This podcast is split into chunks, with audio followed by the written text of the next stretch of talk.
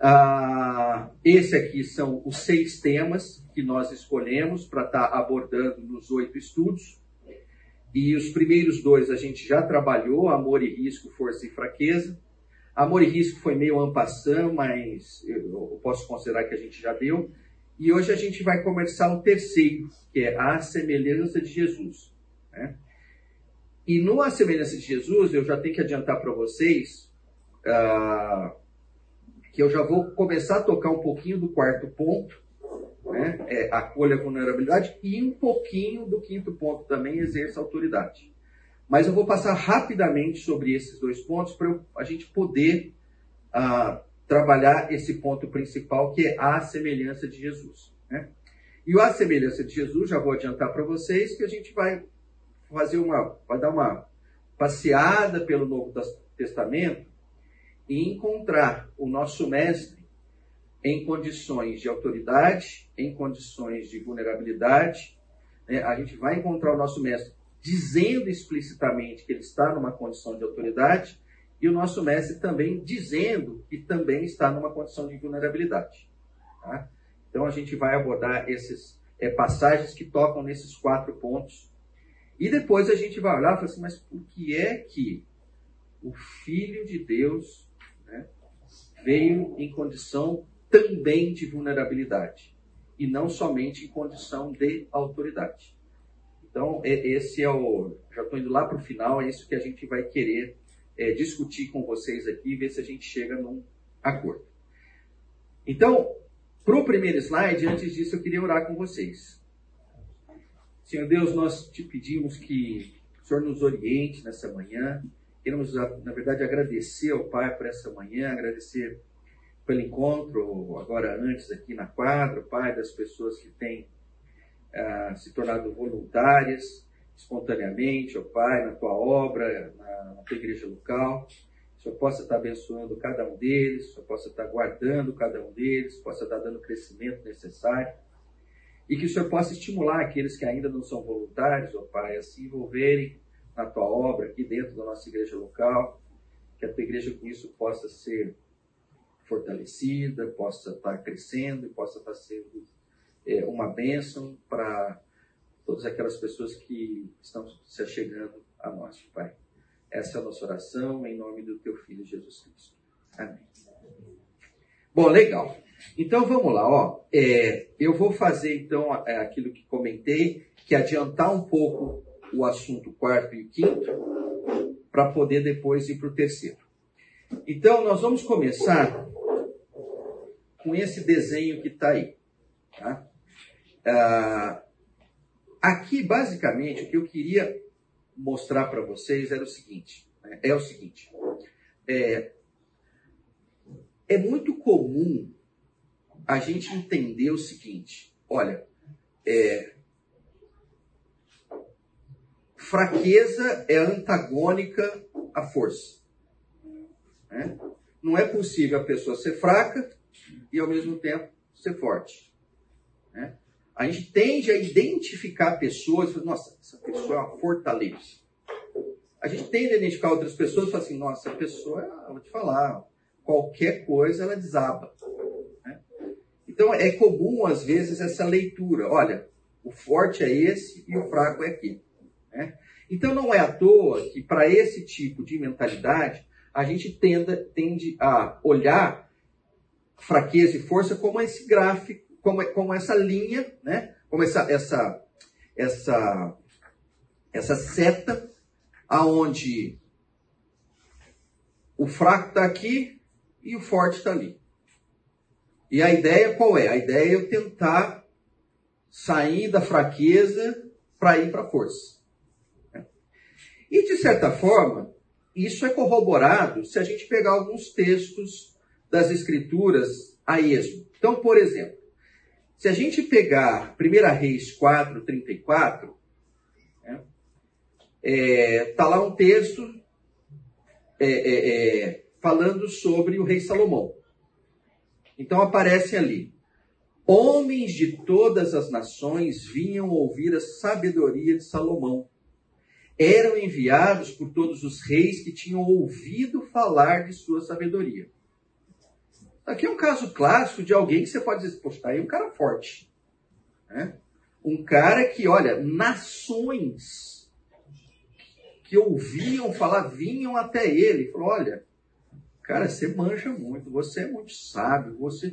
Né? Então, ele era atraído. Né? Ah, ou seja, alguém numa posição de força tamanha que era fruto de reconhecimento de tantos outros. Ao mesmo tempo, a gente vai olhar para um outro texto das Escrituras, e de novo, pegando a esmo, e a gente vai falar para João 9 agora. Saímos do Velho Testamento e vamos lá para o Novo.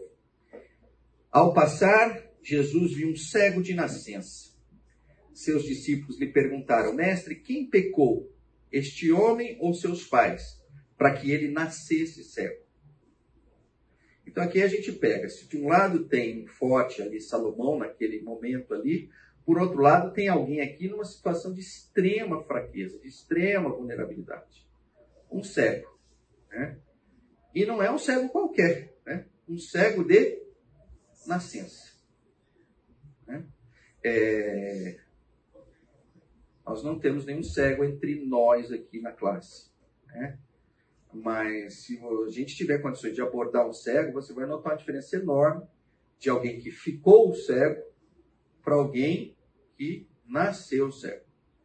Né? Os dois, lógico, se encontram em situações de vulnerabilidade, mas quem é cego de nascença, ele nunca viu. Né? Ele não tem memória de ter visto. Né? Então, se a gente olhasse como se fosse um gráfico, a gente colocaria o cego de nascença, mais fraco, como né, do que um, um, cego que se ficou cego. Né? Mas enfim, eu estou pegando esses trechos a esmo porque é muito comum. Você vai olhar para as escrituras e rapidamente você vai conseguir pontuar. Mas esse cara está mais para lá, mais para cá, mais para lá, mais para cá. Né? Ah, agora eu vou começar a complicar um pouquinho o jogo. Né?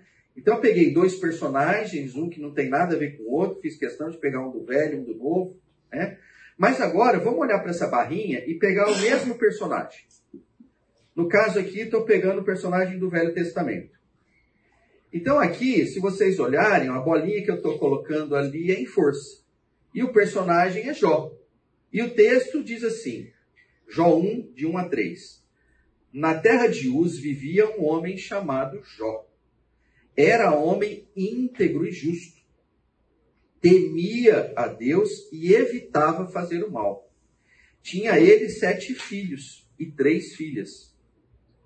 E possuía sete mil ovelhas, três mil carneiros, camelos, quinhentas juntas de boi, quinhentos jumentos, e tinha muita gente a seu serviço. Era o homem mais rico do Oriente. Então não tem como você olhar para esse texto aqui e não posicionar Jó lá no aspecto seguinte: está aí um cara forte. Né? Ah, no final, a hora que era assim, era o homem mais rico do Oriente. Eu confesso para vocês que eu não sei de que Oriente exatamente que ele está falando, ou seja, a extensão do Oriente. Né? Ah, mas não deve ser pequena. Né? E ser identificado como o mais rico, você fala, caramba, Está aí uma pessoa numa condição de fazer e realizar coisas, né? uma capacidade de fazer e realizar coisas ímpar. Por outro lado, a gente só vai para saindo de Jó 1 para Jó 2. Ou seja, tem um capítulo de distância, vamos dizer assim, de um para o outro. o mesmo personagem que estava antes naquela posição de força se encontra agora nesta posição. Qual posição? Quando o viram à distância, mal puderam reconhecê-lo e começaram a chorar em alta voz. Cada um deles rasgou seu manto e colocou terra sobre a cabeça. Então, aqui a gente está falando daquilo que a gente vai olhar para um monte de outros capítulos de Jó, como os amigos de Jó, aqueles que foram visitá-lo. Né? Então vamos lá. Cada um deles rasgou seu manto e colocou terra sobre a cabeça.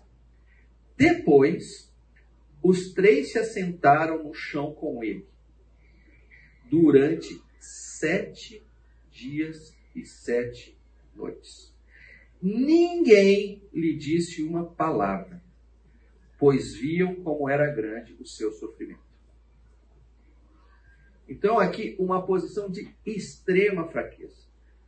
Várias coisas, com certeza, é, chamam a atenção de vocês. Eu vou procurar olhar para uma que me chama muita atenção. Todos vocês já perderam, vamos lá, já perderam amigos aos quais você chega no velório e está lá ou a esposa ou o marido, né? E não sei se vocês pensam como eu penso. Meu amigo, o que, que eu vou falar para ele? E quando você se encontra diante dele ou diante dela, então, é, se você é como eu, geralmente você fala besteira. É, você fica. Parece que você precisa falar alguma coisa. Eu nunca falei uma coisa que fizesse sentido. Eu, eu, eu fico totalmente descontrolado e, como eu sou meio boca mole, eu sempre acabo falando uma coisa que depois eu me arrependo. Né? É, aí é o seguinte: quando eu estava fazendo esse estudo, eu falei, esse erro eu não vou cometer mais. Porque os amigos de Jó não ficaram como eu durante 15 segundos diante dele, já falou qualquer besteira. Eles ficaram sete dias e sete noites e eles não disseram uma palavra. Então, isso é o que? É, é a sensação de que, olha, a pessoa está tão fragilizada que simplesmente é, não é momento de falar nada. É o momento de estar ali, estar junto, estar presente, né? e ficar quieto. Então, eu só queria voltar para esse contexto do seguinte: olha, aqui ainda, no mesmo personagem, num período que eu estou dizendo que lá de um capítulo, né? Alguém que está numa condição de força, que dali a pouco está numa condição de fraqueza. Então, o que eu queria, usando esta, esta reta, essa, essa seta, é o seguinte: opa, então, Pedro, você está dizendo que na nossa vida a gente fica flutuando para lá e para cá. Força e fraqueza, força e fraqueza. Isso seria uma interpretação que eu diria assim: olha, ela é boa, mas ela é fraca. Mas por que, que ela é fraca? Aí, vamos lá. Vamos pegar agora 2 Coríntios 12 e vamos ver se vocês enxergam como eu enxergo. Como é difícil posicionar 2 Coríntios 12, 9 e 10 nessa reta aqui. O que diz ali é, é Paulo? Ah, mas ele me disse, né? no caso é o Senhor falando para Paulo, mas ele me disse: minha graça é suficiente a você, pois o meu poder se aperfeiçoa na fraqueza. Portanto, eu me gloriarei ainda mais alegremente em minhas fraquezas, para que o poder de Cristo repouse em mim. Por isso, por amor de Cristo, regozijo-me nas fraquezas, nos insultos, nas necessidades, nas perseguições, nas angústias, pois quando sou fraco é que sou forte. Então, quando você olha para esse texto, vem a pergunta: onde que põe isso aqui? Aqui ou aqui? Não, você põe aqui, Pedro, porque ele está fraco. Não, mas ele fala que quando está fraco, ele está forte. Não, então você põe ele aqui. Não, mas ele só pode estar tá forte porque estava fraco. E, então, fica assim, ó, mas parece que essa representação não parece muito boa. Né? Ela parece meio simplista. Né? Porque não só esse texto, mas tantos outros textos nas Escrituras, força e fraqueza convivem. Então não é você está isso ou você está aquilo. Né? É mais um contexto de estar assim e também estar assado. E aí a proposta né? e aí a gente pode dizer, essa é a proposta do Andy Crouch, que é a proposta principal do livro, é o seguinte, olha, não é uma linha, não é uma reta. Na verdade, é isso aqui, ó. Né? É, são dois eixos. Existe um eixo da fraqueza e um eixo da força. Então é possível estar simultaneamente fraco e forte. Então, nesse contexto, né, de 2 Coríntios 12, 9 e 10, quando ele diz assim, pois quando sou fraco é que sou forte, você fala assim, mas então para onde eu ponho a bolinha? Então você pode botar a bolinha aqui. Né? Porque a bolinha aqui significa o quê? Olha, tem uma dose de força e ao mesmo tempo tem uma dose de fraqueza. Estão entendendo que, o que a gente está colocando? E por que, que esse desenho é importante? Porque do mesmo jeito que às vezes você pode estar, tá, aí eu vou falar uma palavra só eu e a Glaucia vamos entender, quadrante, né? Do mesmo jeito que você pode estar nesse quadrante, você também pode estar nesse quadrante, nesse quadrante e neste quadrante. Mas peraí, explica melhor. Vamos lá. Pode ser que uma situação seja de força, mas definitivamente não seja de fraqueza. Então você pode estar aqui. E aí vice-versa, aí vocês vão fazendo as combinações.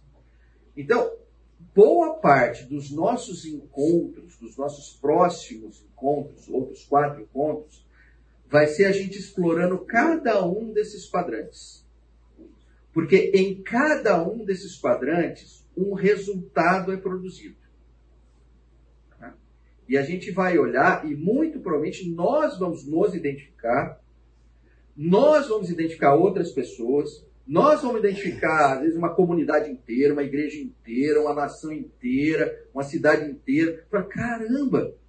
Eu ouso dizer o seguinte, que esse danado desse, dessa ilustração é de um poder absurdo para você compreender relações entre pessoas.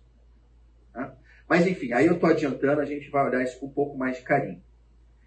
Aí, essa era a parte que não precisava ter adiantado para vocês, era a parte de lembrança. Tá?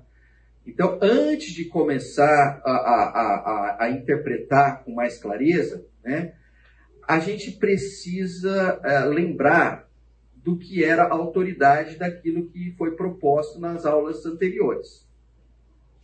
Então, a autoridade. A autoridade a gente está olhando aqui como um estado de força uma condição de poder, uma capacidade realizada. Então, alguém que está na posição de autoridade está na capacidade de fazer coisas e desfazer coisas. Né? É, vocês nunca vão ver entrar política partidária aqui, mas às vezes vocês vão entrar, é, vai chegar aqui um pouquinho de política. Por que, que, de certa forma, uma nação toda fica discutindo um candidato a, principalmente a cargos de executivo? Né? Seja um prefeito, seja um governador, seja um presidente. Né? Porque aquela pessoa, ela tem uma representação de, olha, ela tem uma capacidade de fazer e desfazer coisas. A ela é outorgado legalmente e é dado a ela boa parte dos instrumentos para que ela consiga se colocar numa posição de autoridade. Né? E, em função disso, fazer e desfazer coisas. Né? Se a gente olhar para o nosso presidente, ele faz uma alegoria muito sim, simples, né?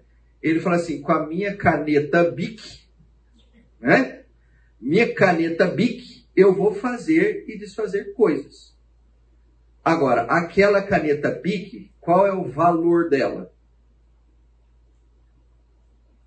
O valor dela lá no eventualmente, né?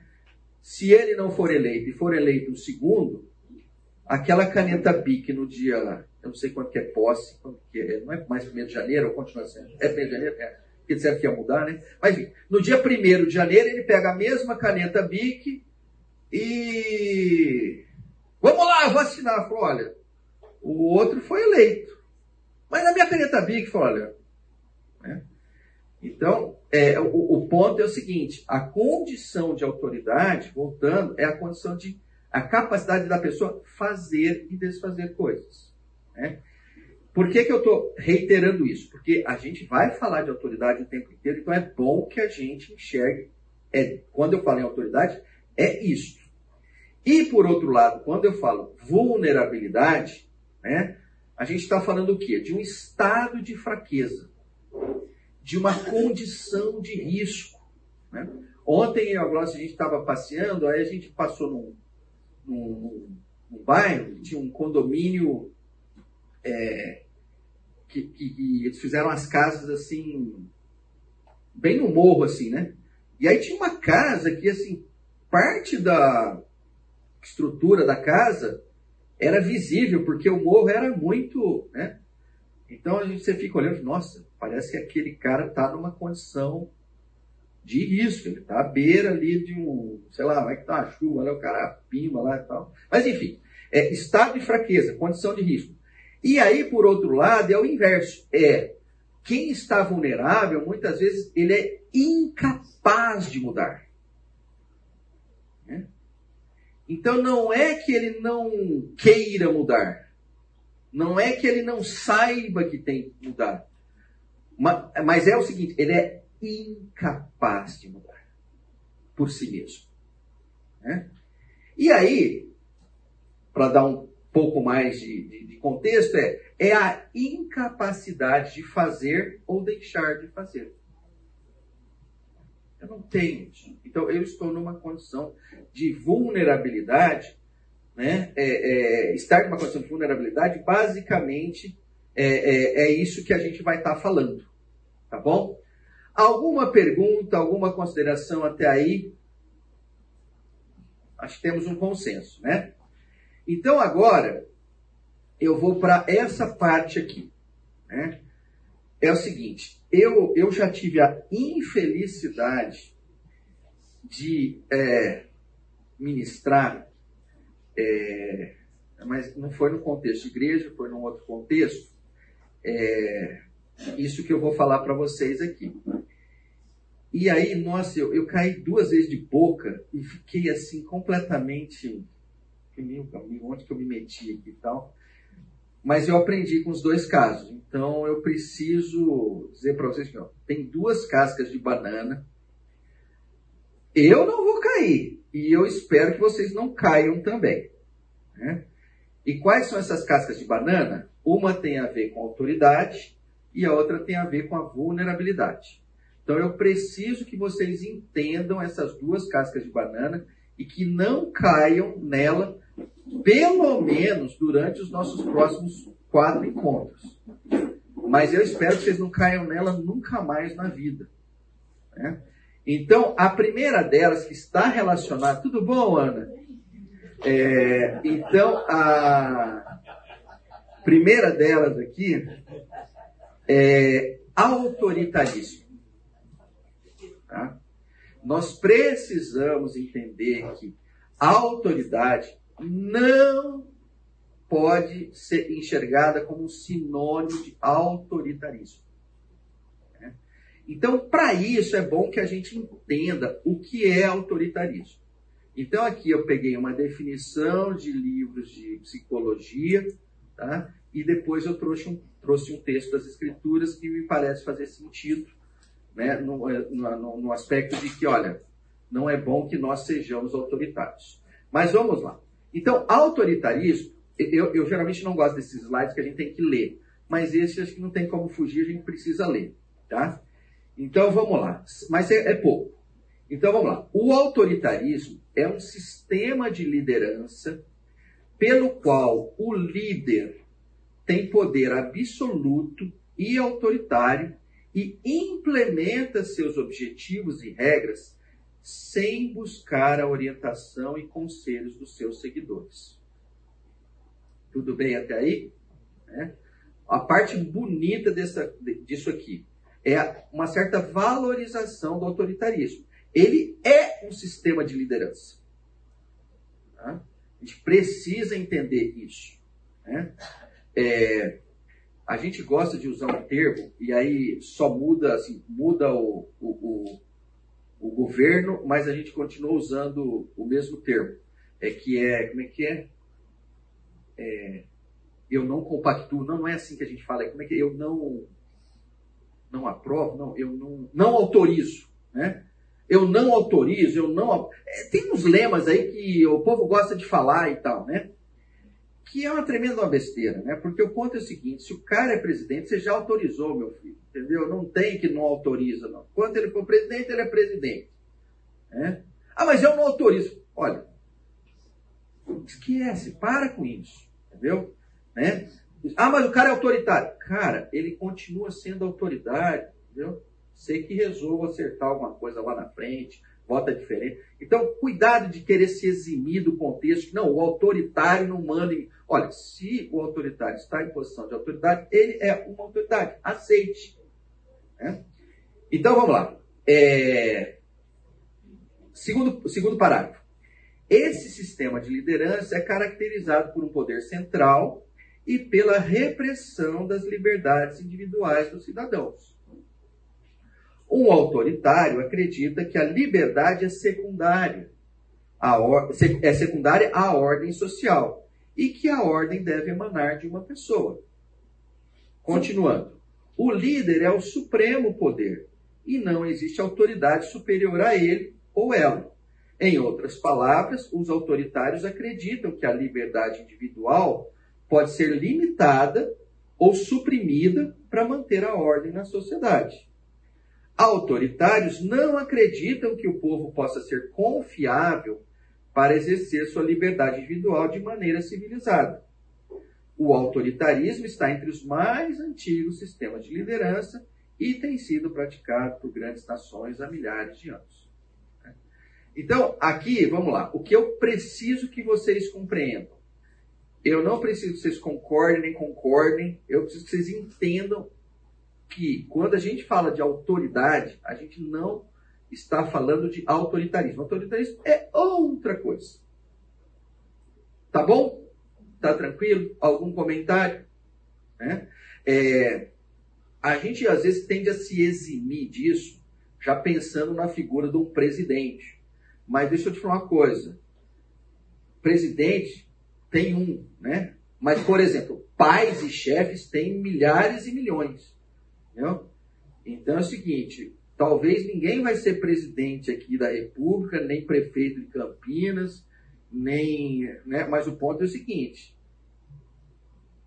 pai, chefe, síndico de prédio, seja, olha, a chance de você ser alguma coisa na vida é grande. Ou seja, de você estar numa condição de autoridade. Ou seja, o risco de se tornar uma pessoa autoritária não é baixo. Tá? Então, isso serve para a gente sim. Bom, no Novo Testamento é fantástico. Né? Em 1 Pedro 5, 2, 3, eu, achei um negócio tão lindo que começa lá no 2 assim. Pastorei o rebanho de Deus que está aos seus cuidados Olhem por ele, não por obrigação, mas de livre vontade, como Deus quer. Não façam isso por ganância, mas com o desejo de servir. E o terceiro, que é sensacional, né? Não hajam como dominadores dos que foram confiados a vocês, mas como exemplos para o rebanho. Eu olho para esse texto aqui e falo assim, nossa, me rendo a esse pastor fascina. Né? Porque as qualidades desse pastor são completamente opostas à qualidade de alguém autoritário. A gente vê isso objetivamente na parte de dominadores. Quando ele diz, ó, não hajam como dominadores dos que foram confiados a vocês. Não é para você dominá-los não é para você controlá-los. Não é para você dizer para eles o que eles devem fazer, o que eles não devem fazer. Não é essa a tua postura. A tua postura é o seguinte: seja um exemplo para eles. Né? Eles precisam olhar para você e falar assim, cara, eu quero, quando eu crescer, eu quero ser igual a esse cara. Quando eu crescer, eu quero ser igual a essa mulher, essa senhora. E quando eu digo que corrobora o 2 com 3, é quando ele diz assim: olha, olhem por ele, não por obrigação, e por ele é o caso rebanho, né? Não por obrigação, mas de livre vontade. Você fala, que coisa engraçada. O cara, ele quer ser o pastor. Ele deseja ser o pastor. Né? Ele, ele, tem isso dentro dele. Eu vou dar um, um, um, eu vou dar um exemplo extremo, porque é... Ô Glaucio, o que, que o reverendo Efraim é meu? É meu tio, mas na verdade é tio da Glaucia. Tá? Na verdade, ele é tio da Glaucia. Né? Mas eu já o conheço há algumas décadas. Né? E, e, eu acho uma coisa assim linda nele. Né? É, é, talvez a, a, mais linda nele é que poucos compreendem ele. Eu gosto de pessoas que não são compreendidas. Talvez tenha uma certa. Né, uma certa. É, é, alguma coisa assim, né? Mas, mas assim, mas eu vou falar da parte legal dele. É, essa eu acho que é um defeito de fabricação. Mas, assim, ele na igreja presbiteriana, depois que você fica muito tempo, se bem que acho que na igreja batista também é, né? O termo usado de jubilado, não é isso? Acho que a gente, acho que na igreja evangélica como um todo usa esse termo, eu não sei, mas na presbiteriana usa muito, né? Então ele foi jubilado. O jubilado, acho que todos vocês entendem, mas eventualmente um que não entenda é assim, é aposentado, eu posso usar esse termo? Ele não é mais o ele não é mais o, o pastor, né? ele está jubilado. Né? É, ele pode descansar. Né? E, e, e, ele eu achei engraçado, porque quando ele foi jubilado, né? É, não aconteceu nada além do evento que ele foi jubilado. Né? Porque no outro dia, né, ele tem quantos anos lá hoje? Desculpa, mas é que eu, eu não guardo. 80. Quando ele foi jubilado, ele tinha quanto? Set... Oi? 70 e poucos. Né? Mas o que eu acho lindo é o seguinte, né? Quando ele foi jubilado aos seus 70 e poucos, né? No outro dia, ele continuou pegando a bicicleta dele em Itajubá. Quem já foi em Itajubá sabe que não é um lugar bom para andar de bicicleta. Nem a pé, exatamente. Quem falou isso? Nem a... Ah, é verdade. O seu marido, infelizmente, tem relações com Itajubá, né? É, ali nem a pé. Né? É uma cidade maravilhosa. Mas eu falo assim, a cidade é maravilhosa. Mas realmente, andar de bicicleta. É, o trânsito é outra história. Tá vendo? Seja pelo pavimento, que ainda tem muito paralelepípedo, seja como a cidade que lá, a cidade de Minas, né? Que vai. E ele, nas, cara, não teve a jubilada. Ele continuou visitando as pessoas. Né? Ele continuou indo à casa das pessoas. Ele continuou indo nos velórios, nos presídios e tal. Uma pessoa de setenta e poucos anos. Se eu fosse ele, eu tinha sossegado, entendeu? E ele, né? Então eu acho lindo porque é aquilo ali. Eu falo, olha, eu nunca fiz nada por obrigação, né?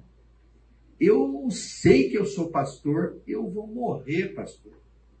E pastor que é pastor não jubila, né? Pode querer pedir, o senhor fica quieto agora, o senhor descansa, o senhor não sei o que lá e tal.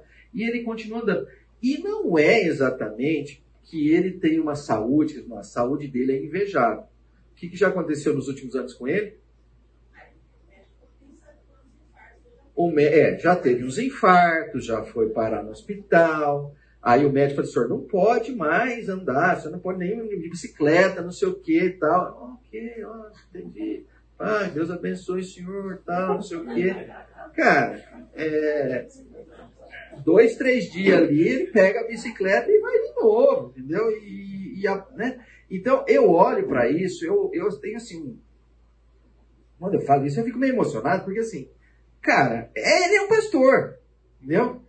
É? Se ele nunca tivesse feito seminário, coisa que inclusive fez aqui no seminário presbiteriano aqui da, da Avenida Brasil e tal, isso é outra história e tal, é, é, ele era pastor, caramba, entendeu? É, ele, ele, tem a famosa, que a gente chama né, de vocação. Né? É dele. E o que eu acho lindo é que o Senhor fala assim: olha, para esses aí, né? É, olha que coisa legal. Mas de livre vontade, como Deus quer. É como se Deus dissesse assim: eu quero assim, entendeu? Eu não quero que você vá discutir salário, eu não quero que você vá limitar a tua atuação, eu não, eu, eu, não, eu não quero que você se meta na burocracia e fique lá dentro, eu não quero nada disso. Entendeu? Eu quero o seguinte, ó, tem algumas pessoas que temporariamente estão sob os teus cuidados. Eu quero que você cuide delas. Cuide delas. Né? É, e aí, é lógico, ele complementa o que, de certa forma, é uma coisa complicada para nós nesse momento, é não façam isso por ganância, mas com o desejo de servir. Né? Então é nessa aí que a gente derrapa o tempo inteiro para lá e para cá, é uma coisa complicada. Né? Mas, vamos lá, eu extrapolei aquilo que eu, que eu queria colocar para vocês, mas tudo isso para dizer o seguinte, né? não hajam como dominadores. Né? É como se o senhor senhor, autoritarismo na minha igreja não é aceitável, não é assim. Não é assim. A liderança vai ser, por exemplo. Não? Você faça certo, que os outros vão ver que você está fazendo certo, vão se inspirar em você. Né? É... Só mais uma frase. A liderança é por inspiração. É você olhar, né? Como de certa forma Paulo fala, né? Sede meus imitadores, como eu sou de Cristo. Mas, cara, vê o que eu estou fazendo. Vai na mesma linha.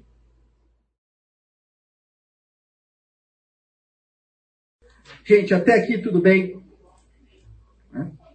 Ah, então nós vamos para a segunda casca de banana, tá bom? Então, se a primeira é autoritarismo, né? Uma, e que está ligada, de certa forma, à autoridade, eu vou pegar uma que está geralmente ligada à vulnerabilidade, que é o que está aqui, ó, que é a vitimização. Tá? Então, a vitimização, é, se eu pudesse resumir assim, é a pessoa que quer estar no estágio de vulnerabilidade, mas que não está no estágio de vulnerabilidade. Né? Se for para simplificar a conversa aqui. Mas eu acho que tem uma riqueza se a gente entender um pouquinho melhor o que a gente está chamando de vitimização. Então, vitimização, é, eu, eu, não coloquei fonte, a fonte aqui, eu preciso colocar a fonte, mas é um, é um site de psicologia e tal, eu, eu, eu coloco, quando eu distribuir para vocês, aí eu, eu coloco. Mas enfim, quem se coloca como vítima não se sente capaz de enfrentar os desafios e fazer as mudanças que a vida pede. E por isso sempre encontra culpados para justificar sua falta de ação e seu fracasso. Tudo o que acontece é culpa de algo ou alguém, menos da própria pessoa vitimizada. Com esse tipo de atitude, o indivíduo acaba se tornando vítima da sua própria história de vida. Então você vê aonde que vai parar a vitimização. Continuando, ele, ele dá um exemplo aqui. É, ele, ele, dá um, alguns caminhos onde a pessoa acaba se tornando uma, uma pessoa que se vitimiza com frequência. Crianças que só conseguiam a atenção dos pais quando adoeciam, choravam ou se machucavam, se machucavam tendem a se transformar em adultos com hábito de vitimização. Isso acontece porque esses indivíduos aprenderam que é somente por meio do sentimento de dó que conseguirão a atenção das pessoas e serão amadas. Se o que acontece na sua vida não é responsabilidade sua, você também não tem o poder de mudar. Pensando assim, fica claro o quanto você fica dependente e vulnerável quando não assume a responsabilidade pelas coisas que acontecem na sua vida. Então, é, é, muito importante, porque a hora que a gente for olhar os quadrantes lá, autoridade, vulnerabilidade, né, autoritarismo e vitimização dão uma confusão no quadro. Então, às vezes você acha que está num lugar, mas você está sendo traído pelo autoritarismo que existe em você ou pela vitimização que você se coloca uma certa frequência. Aí eu peguei um trecho das escrituras aonde me parece que a vitimização ocorre e como é que o Senhor lida com essa vitimização. Então fui lá pegar na parábola dos talentos e peguei especificamente aquele ao qual o Senhor concedeu um talento. Em Mateus 25, do 24 ao 26, diz assim: Por fim, veio o que tinha recebido um talento e disse: Eu sabia que o Senhor é um homem severo, que colhe onde não plantou e junta onde não semeou. Por isso eu tive medo. Saí e escondi o seu talento no chão. Veja, aqui está o que pertence ao Senhor. E o Senhor respondeu: servo mau e negligente. Você sabia que eu colho onde não plantei e junto onde não semeei? E aí ele continua. Né? Mas a leitura aqui ela é muito interessante, porque é a postura dos outros, o qual foi? Olha, correram atrás e duplicaram a quantidade de talentos. Qual foi a postura desse? Se você olhar, você fala assim, caramba, judiação dele, olha só a vitimização, judiação dele, né? Ele ficou com medo, né? Ele ficou com medo do seu senhor, achou que ele era bravo e tal. Então, em função disso, ele não fez nada. Por que, que ele é um servo mau e negligente? Justamente porque ele se vitimizou. Né? Ele tinha as mesmas, as mesmas condições do outro, que do 5 virou 10, que do 2 virou 4, o 1 um virava 2. Né? Mas no caso dele, ele falou: não, não. Né? E a postura de vitimização que, os, que é, ela não, o Senhor não compra. Ele não compra e ele chega e fala assim: você é um servo mau e negligente. E aí vale a pena da gente olhar as duas palavras mal e negligente, né? que são extremamente interessantes. Então vamos olhar as duas num slide só.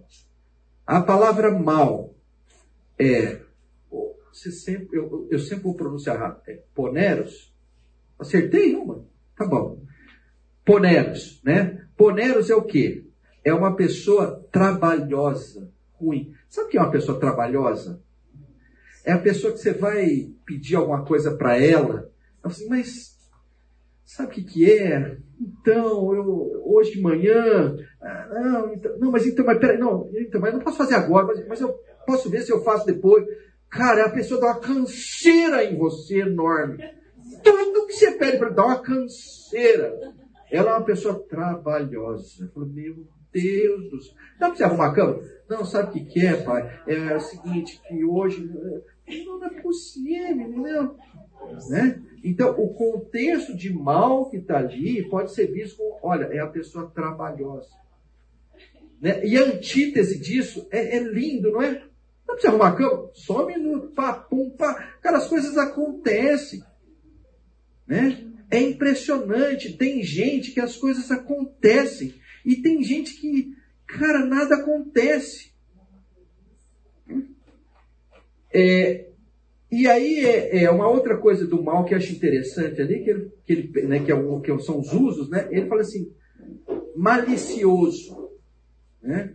Então eu peguei isso para dizer assim, nossa, essa pessoa, ela, ela sempre tem segundas intenções, é uma pessoa que não é clara, é uma pessoa que você conversa e fala assim, então, ela vai fazer? Então, parece que, é, eu, eu acho que parece que ele vai fazer. Mas ele não te falou que vai fazer? Então, ele, não, ele falou que vai, sim. Né? Mas sabe, você não sabe se ele vai. Né? E você não sabe se ele vai hoje, se ele vai amanhã, se ele nunca vai, você não sabe. Guilherme. Pedrinho, para mim, é aquela pessoa que consegue transformar alguma coisa boa que Deus está dando em alguma coisa ruim. Ela consegue. Tá? É, é esse que é o sentido de malicioso nesse aí. É, tá. Uma, uma bênção que Deus está dando através de uma outra pessoa, ela consegue transformar numa coisa ruim. Numa coisa ruim. Não, talvez é o caso do talento, né? Você ganhou o talento, cara. Vai lá. Né? O talento virou uma coisa ruim, né? É. O talento virou um peso. Não, mas peraí, mas. Ah, o que, que, eu faço com isso? O que, que eu. Ah, não, peraí, não vou mexer com esse negócio, dá trabalho. Eu ganho com né? isso. É, é, o que, é, é muito doido isso, né? Então você vê, a vitimização, ela, ela caminha um pouco por esse lado aí. Entendeu? Tem, né, é uma pessoa mais ardilosa. Glaucio usou esse termo, achei legal de manhã. Não, é uma pessoa ardilosa, uma pessoa que. Vocês conhecem gente assim, não é possível, né? Você conversa com elas e você fala assim. Ela falou que vai. Então, ela. É, é o lambarim saboado. Lambarim saboado, exatamente. Bom, exatamente. É perfeito, pode bater palma. É, é isso. Cara, você não consegue pegar a pessoa, é uma confusão. Né? A outra palavra é negligente. Né? E aí vamos lá, se eu acertei poneros, eu vou acertar o quineros. Certo? Dois em seguida, nunca aconteceu isso na minha vida. Né? E aí ele fala, é um, ele fala assim, encolhendo, tímido, portanto, ocioso, preguiçoso, problemático. Né? Eu achei interessante isso. Falei, caramba, né? servo mal e negligente, servo trabalhoso, servo que me dá uma canseira e servo preguiçoso, servo irritante. Né? O que esse senhor expressa é uma tremenda uma irritação com ele. Né? É, a coisa fica tão. Então, tira dele então. Não é? No final lá, assim, tira dele e dá porque tem 10. Uh, cara, tira. Né? É mais ou menos assim, não mexe com ele. Olha, olha o seguinte, cara, larga a mão. Larga a mão, larga a mão. Não vamos para lugar nenhum com esse cara. Né? Então isso é muito interessante. E de certa forma, essa reação toda é fruto de uma vitimização. Né? existe uma correlação. A pessoa que se vitima, ela ela está ligada a ser uma pessoa ardilosa, maliciosa, meio preguiçosa, irritante, confusa, né? É, às vezes a gente gosta de resumir tudo, né? Então eu fico pensando assim, geralmente é aquela pessoa não resolvida, né? Tem muita gente na vida que é não resolvida. O que, que ele quer da vida? Ninguém sabe, nem, acho que nem ele sabe, é uma confusão. E tudo que você for pedir para ele vai sempre ser essa grande confusão. Né? Então, muito cuidado com esse contexto da vitimização. Né? É, nós não podemos cair nessa cilada. Né? E entender que isso é vulnerabilidade. Não, isso não é vulnerabilidade. Isso aí é traquinagem.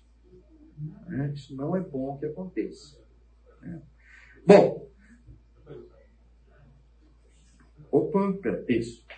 É, alguma consideração? Estamos bem até aí? Será, será, que a gente pode ver uh, as duas coisas acontecendo? O cara se, é, se coloca como vítima, mas no fundo ele quer ser autoritário. Saul. Saul. O rei ah, Saul. O rei Saul. É... O, rei Saul, o rei Saul é exatamente isso. Deus manda ele fazer uma coisa, ele é negligente de fazer a coisa completa. E a hora que ele toma bronca, pô, Verdade. Não assume, né? não assume o que fez. É, tá aí. E, é auto- e- e tinha autoridade. né? Belo rei, hein? Bela rei não. Quer dizer, era um grande rei, né? Em altura era grande, né? Bonitão e tal, né? Ó, cuidado com os bonitões aí, hein? Bonitão é sempre um grande perigo.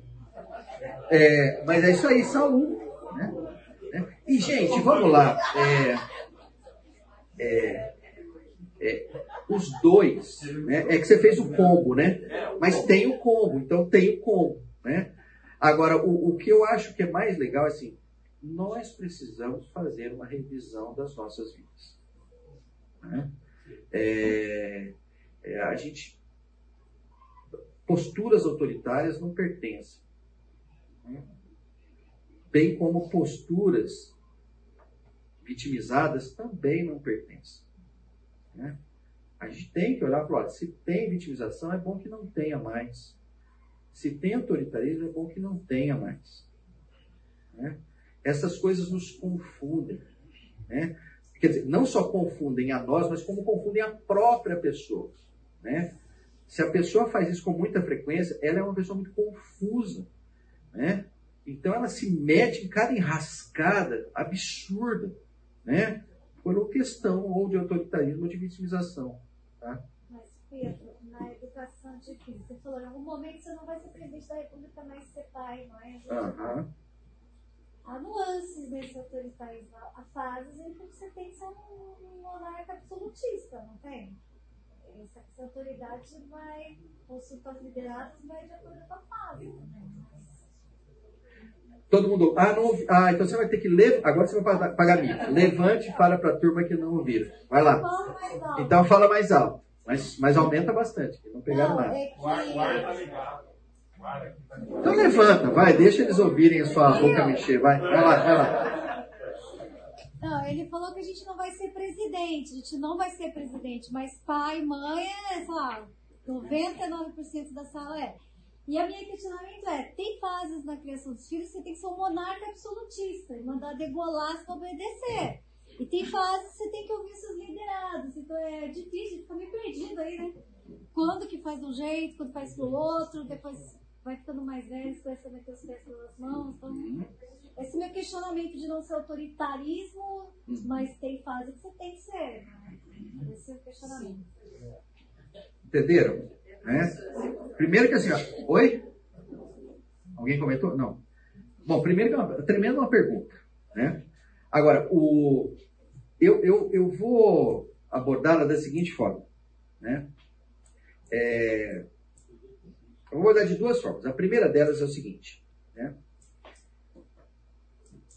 O nosso Pai tem esse, nosso Pai do céu, nosso, nosso Deus, né? ele tem toda a autoridade. É inquestionável a autoridade dele sobre todos nós, em todo tempo. Não há autoritarismo. Há autoridade.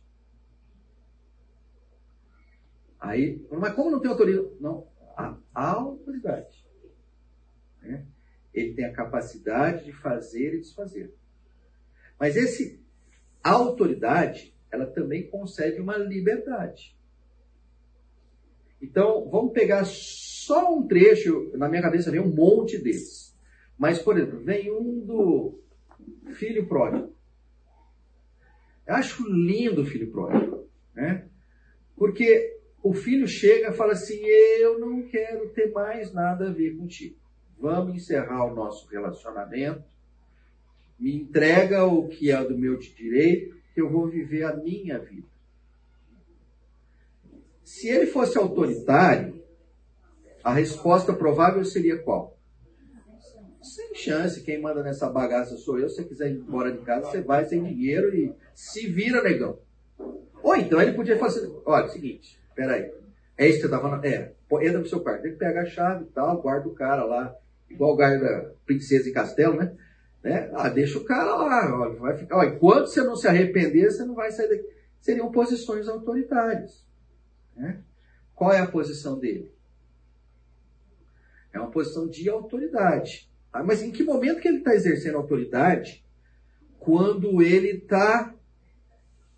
Olha só, complemento. Quando ele está pegando aquilo que é dele, que ele entende que futuramente seria de direito do filho, e entrega para o filho. Então, existe uma. Olha que coisa engraçada. Existe uma capacidade de fazer, uma capacidade de realizar, que ele realiza. Ele pega a grana e fala: ó, tá aqui, ó. Pum. Então, olha que coisa engraçada. Não há autoritarismo nisso. Por outro lado, né, o que acontece? O cara vai lá, se diverte, faz o que quer e tal, né? E quando a gente olha para o texto com mais detalhe, a sensação que passa é assim: o pai ficou aguardando a chegada do filho. Né? Não houve uma desistência. Não houve um. Agora ferrou tudo. Né? A tal ponto que quando o filho aponta lá, né, o pai já está olhando. Né? Então, é uma coisa linda, porque é uma extrema autoridade, mas permeada por um amor absurdo. Né? E o amor chega a ser tão absurdo, mas tão absurdo, que quem não foi, o que, que acontece? O cara fica empurrado. Né? O que não foi, mas que, que é isso? Que sacanagem que é essa aí? Que besteira que é? Que, que é isso? E eu não fui fazendo festa. Né? Então, você olha que autoridade misturada com amor absurdo, essa é a salada que a gente chama de nosso Deus. Extremamente é, é, é, autoridade plena, amor pleno, uma coisa incompreensível. Essa deveria ser a figura de nós pais. Autoridade plena. Amor pleno. Né? Agora, evidentemente, vamos lá. Quando os nossos filhos vêm até nós, eles vêm no momento que eles não têm condições de comer sozinho, não têm condições de se expressar, não tem. Então, o que acontece? A nossa autoridade sobre eles é plena também. Até pelo aspecto de que eles é, é, têm condição de viver por si só. Né? Agora, o ponto é o seguinte: o grande desafio, né? o grande desafio é nós entendermos que nós, eles não são nossa propriedade. Eles estão sobre os nossos cuidados. E para que aconteça um processo de crescimento, eu não vou abdicar da minha autoridade, mas definitivamente a minha autoridade vai mudando. Ela vai mudando. E aí que eu acho que é uma tremenda de uma cilada. É, eu, se eu fosse Deus, eu tinha feito diferente. Mas ele resolveu fazer desse jeito e eu acho que é uma cilada nisso, que é o seguinte. Às vezes os primeiros anos dão muito certo. Você cuida dele e as pessoas falam, nossa, como que você cuida dele? Como que você abraça? Como que você beija? Como que você não sei o quê? E você fala, cara, saquei. Agora eu vou fazer isso para o resto da vida. Entendeu? A essa que é a cilada, entendeu? Começa a dar certo e você quer insistir no modelo que já não é mais aquele. Agora já começa a ser um outro modelo. Mas você tem a infelicidade de ter dado certo até aquele momento. Entendeu? E aí você continua repetindo aquele negócio. Né? E aí, quantos pais e mães tratam os filhos é, como se eles estivessem em estágios anteriores ao que eles estão. Aí começa a não dar certo. Aí vem outra cilada, mas cara, mas estava dando tão certo. E agora começando a dar errado. O que está acontecendo? É? Quando chega, por exemplo, é, é, na, na, adolescência, é um caso típico, né? É, é, é, que, que é assim, parece que os pais entendem assim, que a criança dorme e era legal. No que ela acordou e viu adolescente, complicou tudo. Falei assim, gente, não é possível. Não acontece isso na vida. Né? A vida acaba sendo um processo. Né? Provavelmente, se você notou que a partir do dia tal virou tudo e deu tudo errado, é que você não estava olhando direito. Essa é a única resposta adequada.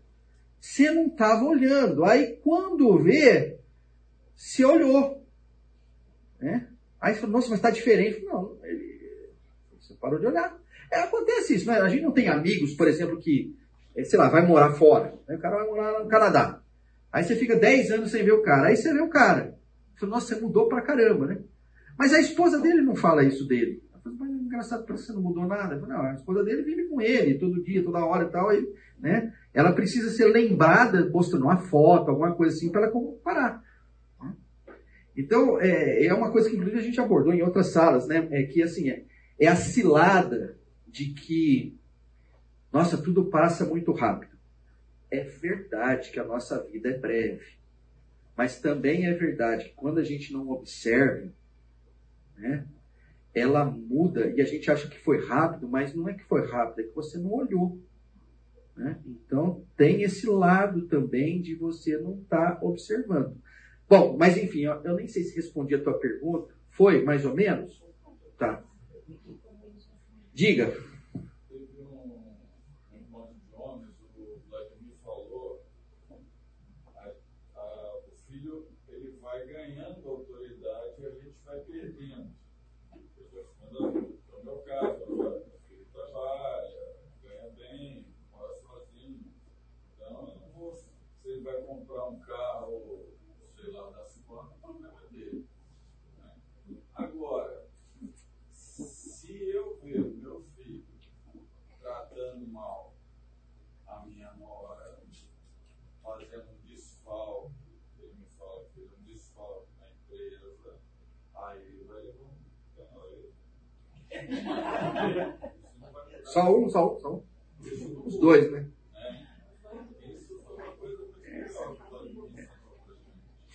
É, eu, eu, eu não vou pegar a parte do pé na orelha, tá? É, mas eu vou pegar o resto tudo, né? É, o fato é o seguinte, os nossos filhos, no processo de crescimento, de florescimento deles, porque os nossos filhos precisam florescer, precisam florescer, inclusive a gente vai usar muito essa palavra, florescer. Precisam florescer, precisam dar frutos. E este processo, né, é o seguinte, é assumir responsabilidades que muitas vezes as responsabilidades estão diretamente ligadas a posições de autoridade. Né? Mas, ao mesmo tempo, né, assumindo a sua própria vulnerabilidade. Né? Então, é, o processo de florescimento, o processo de crescimento dos nossos filhos, ele se dá. Deixa eu só voltar um pouquinho. Aí eu já vou adiantar um pouquinho da próxima aula. É seguinte. É apenas neste quadrante que as pessoas crescem de forma saudável. Só neste quadrante. O fato é que às vezes os nossos filhos se encontram aqui, se encontram aqui, se encontram aqui. É, são 10h46. Eu, eu corro o risco de dar um spoiler e a semana que vem não aparecer mais ninguém. Mas eu vou correr esse risco, tá? E eu garanto para vocês que é só um spoiler mesmo, é um, é um tipo um teaser, não é nem um trailer, é um teaserzinho. Mas eu acho que a tua pergunta merece essa resposta, porque eu vou fazer analogia com os pais, tá bom? Então eu espero que vocês continuem comigo nos próximos quatro encontros. É o seguinte, né? quando os pais demonstram autoridade, estão nesse quadrante aqui, e ao mesmo tempo se reconhecem como pessoas vulneráveis, como pessoas iguais, no sentido de que são pecadoras, que também erram, né? e que, de certa forma, apresentam isso para os seus filhos, a tenden... É, o, o que vai acontecer é que seus filhos vão florescer. Porque tem autoridade, mas também tem uma apresentação, tem uma exposição das suas fraquezas, das suas limitações, das suas vulnerabilidades. Em compensação, quando existe autoridade, e é por isso que eu digo, não escorreguem nas cascas de banana. Eu nunca estou falando de autoritarismo aqui, tá? Estou falando de autoridade. Mas quando tem autoridade e os pais não expressam as suas fraquezas, as suas limitações, as suas vulnerabilidades, em outras palavras, os pais são vistos como super-heróis, como seres que não erram, né? A tendência é que os seus filhos vão ficar nesse quadrante, e esse é um quadrante que ele, o Andy Crouch chama de quadrante dos explorados. Você explora os seus filhos. Eles não crescem mais com você, você os explora. E explora, gente, não é no sentido pejorativo. Tá? É, o explora é no sentido. Vamos olhar isso aqui como se aqui fosse um jardim, tá bom? Então, nesse jardim aqui, e vamos, vamos, vamos trabalhar com uma coisa que eu, modestamente, eu tenho entendido bastante, muito mais pelos erros que pelos acertos. Eu ando tentando criar hortelã lá em casa, fazer uns negócio de hortelã lá. Eu não acertei nada até agora, mas eu errei muito, então eu tô bom nesse negócio de erro. Né?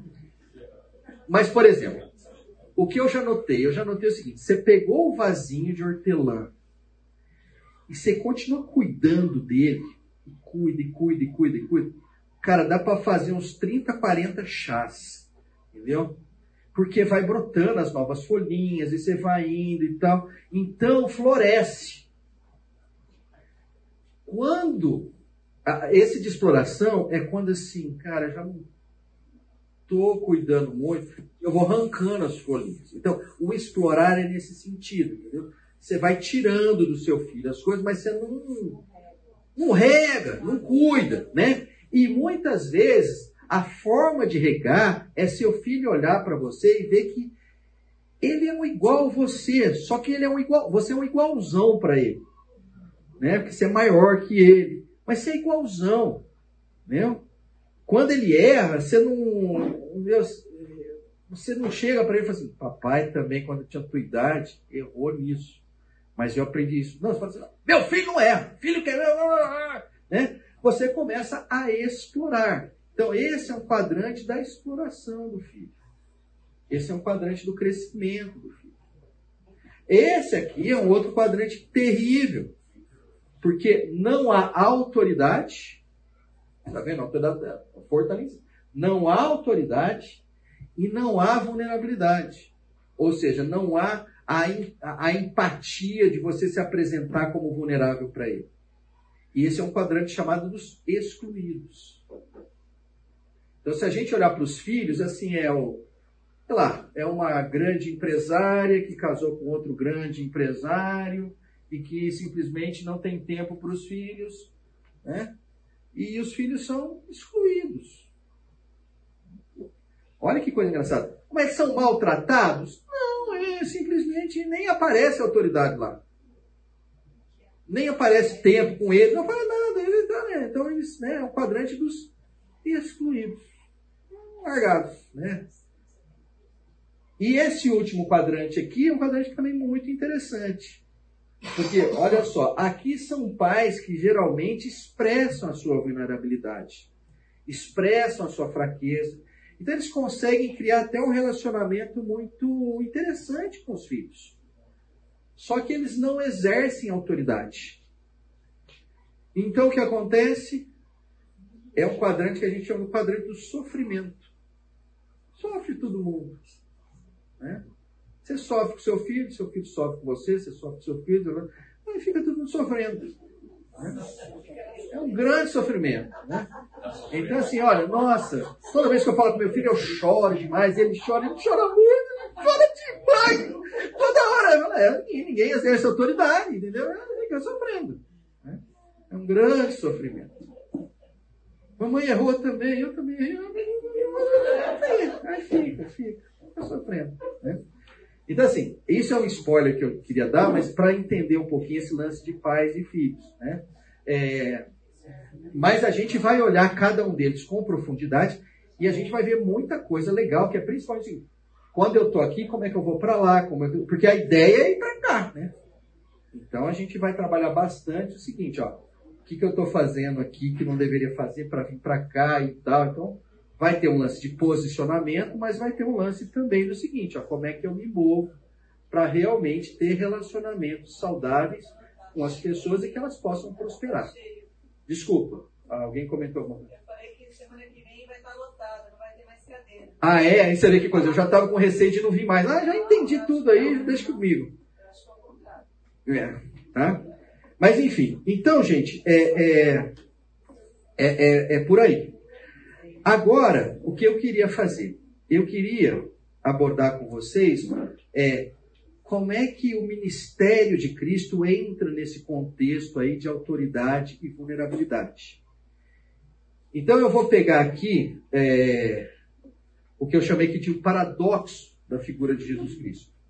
Em Filipenses 2, de 5 a 8, diz assim: Seja a atitude de vocês a mesma de Cristo Jesus, que, embora sendo Deus, não considerou que o ser igual a Deus era algo a que devia pegar-se, mas esvaziou-se a si mesmo, vindo a ser servo, tornando-se semelhante aos homens e sendo encontrado em forma humana, humilhou-se a si mesmo e foi obediente até a morte e morte da cruz.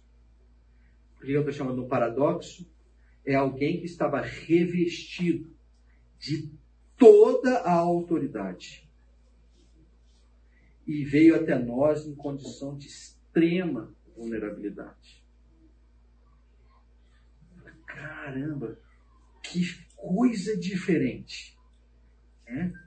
Alguém que estava com o Senhor na eternidade, até então não estava submetido a nenhuma vulnerabilidade, reinava com o próprio Senhor, né? E quando vem para cá, assume uma posição de extrema vulnerabilidade. Cara, é a mesma pessoa, ao mesmo tempo, autoridade plena, ao mesmo tempo, extrema vulnerabilidade. Bom, aí quando a gente fala de autoridade, só para pegar algumas coisas, para fazer alguns contrapontos, né? Autoridade sobre a natureza. Né? Quando ele pergunta lá, eu pergunto, por que vocês estão com tanto medo, homens de pequena fé? Então ele se levantou e repreendeu os ventos e o mar e fez-se completa bonança. Os homens ficaram perplexos e perguntaram: Quem é este que até os ventos e o mar lhe obedecem? Esse é um trecho específico de caramba, a autoridade plena está sobre nós. Ele controla a natureza. Que loucura! Mas ao mesmo tempo, acontece o que ali? É, a vulnerabilidade que ele apresenta, e ele expõe isso, né? Quando ele diz assim: Quando andavam pelo caminho, um homem lhe disse: Eu te seguirei por onde quer que fores. E Jesus respondeu: As raposas têm suas tocas e as aves do céu têm seus ninhos, mas o filho do homem não tem onde repousar a cabeça. É o Senhor dizendo dele. Cara, raposa e ave do céu estão melhor que eu. Você tem lugar para dormir. Não tenho, não tenho dormir. Entendeu? Eu sou um sem teto. Eu sou um. Entendeu? Eu não tenho onde repousar a cabeça. É muito lindo isso. Eu falo, mas caramba, mas como é que funciona? Esse com esse. Esse com esse. E se você olhar, o ministério todo do Senhor é recheado dessas coisas. Demonstrações plenas de autoridade e revelações plenas de vulnerabilidade.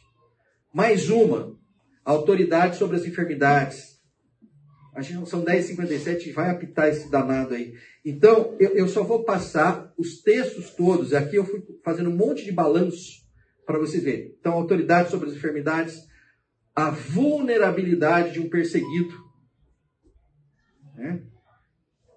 a autoridade sobre a morte, o preconceito sobre as suas origens.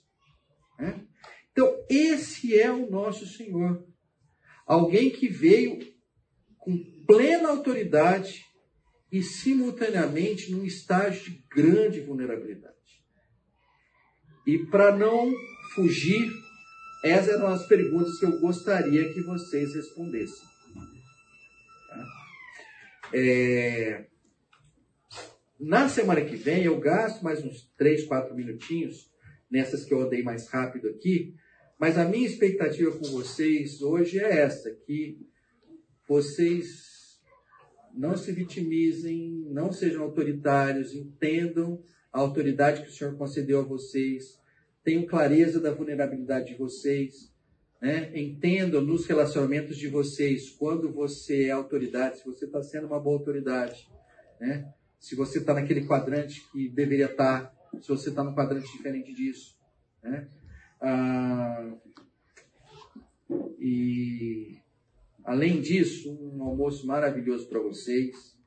É, que o Senhor deu um tempo fantástico.